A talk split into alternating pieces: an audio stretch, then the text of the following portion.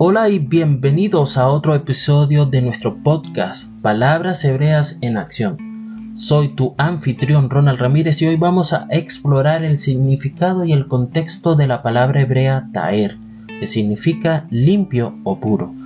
Exploraremos su presencia en el Tanaj y también echaremos un vistazo a algunos comentarios interesantes de la Mishnah el Midrash y la Gemara relacionados con esta palabra.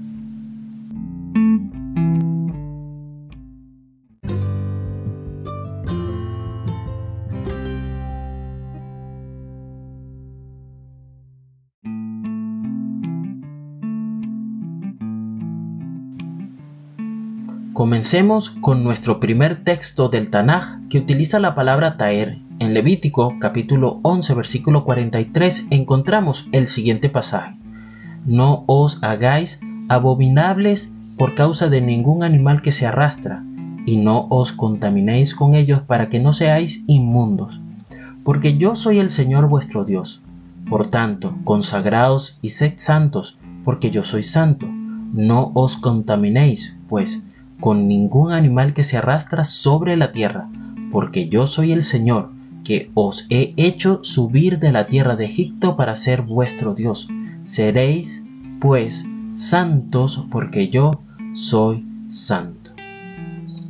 En este versículo se nos instruye a no contaminarnos con ninguna de las cosas que Dios considera impuras. La palabra taer se utiliza aquí para transmitir la importancia de mantenernos limpios y puros ante los ojos de Dios.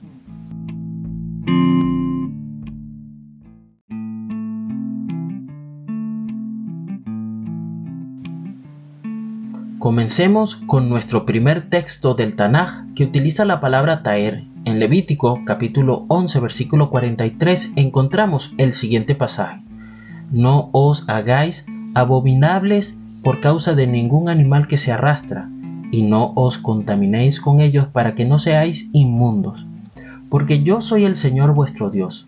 Por tanto, consagraos y sed santos, porque yo soy santo. No os contaminéis, pues, con ningún animal que se arrastra sobre la tierra, porque yo soy el Señor, que os he hecho subir de la tierra de Egipto para ser vuestro Dios.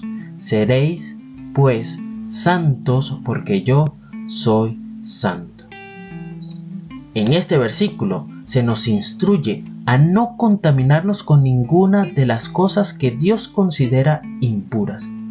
La palabra taer se utiliza aquí para transmitir la importancia de mantenernos limpios y puros ante los ojos de Dios.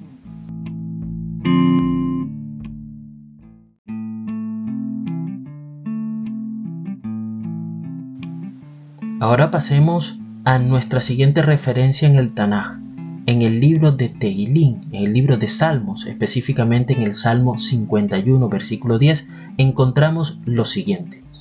Crea en mí, oh Dios, un corazón limpio y renueva un espíritu recto dentro de mí. El Salmo 51, escrito por el rey David, es un himno de arrepentimiento y búsqueda de la purificación del corazón. Aquí, David llama a Dios para que le conceda un corazón limpio y un espíritu recto. El uso de la palabra taer en este contexto nos muestra cómo el deseo de pureza y limpieza espiritual es una parte fundamental de la vida de fe.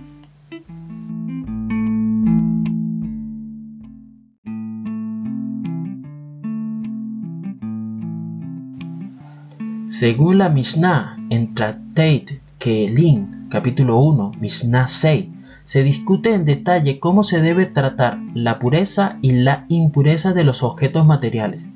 Este comentario nos ayuda a comprender cómo los conceptos de pureza y limpieza se extienden más allá de las acciones y se aplican también a nuestro entorno físico.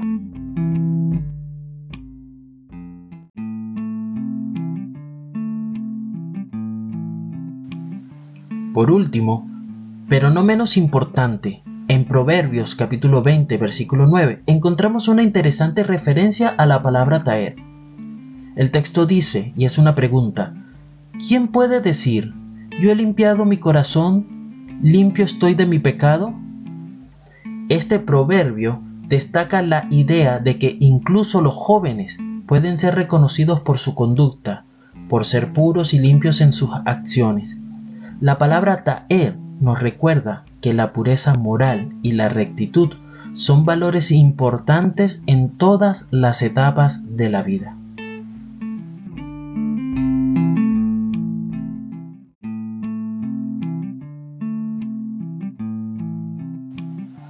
Según la Mishnah en Tractate Keelim, capítulo 1, Mishnah 6, se discute en detalle cómo se debe tratar la pureza y la impureza de los objetos materiales.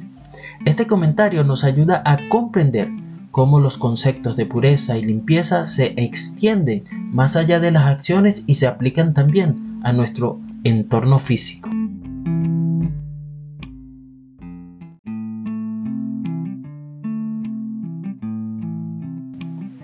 En cuanto al Midrash, el Midrash Teilín encontramos una interpretación fascinante del Salmo 51.10. El Midrash explica que el deseo de David de tener un corazón puro se refiere a su petición de ser perdonado por sus pecados pasados.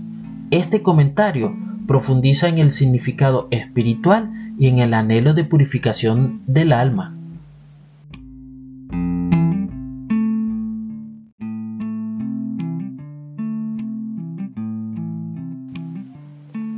Por último, en la Gemara de Tractate Avodazara, página 20b, se discute la importancia de mantener la pureza tanto en el cuerpo como en el alma. Se analiza cómo la pureza es una parte esencial del servicio a Dios y cómo debemos esforzarnos por mantener limpios en todos los aspectos de nuestras vidas.